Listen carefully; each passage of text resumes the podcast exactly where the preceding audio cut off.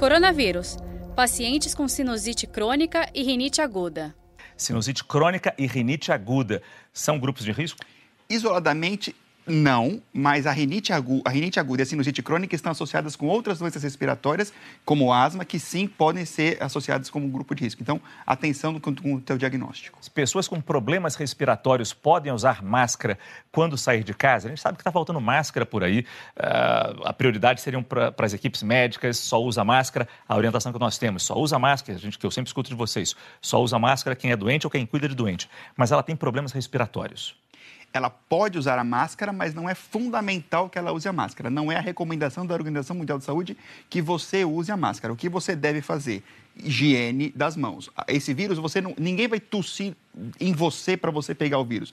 Você, alguém vai tossir, você vai contaminar a sua mão e você vai se contaminar levando o vírus para a sua cavidade oral ou para a mucosa. Então, lavando as mãos, você vai estar bem protegido. Respeitando os dois metros de distância e lavando as mãos, você vai estar bem protegido e não precisa da máscara. Saiba mais em g1.com.br barra coronavírus.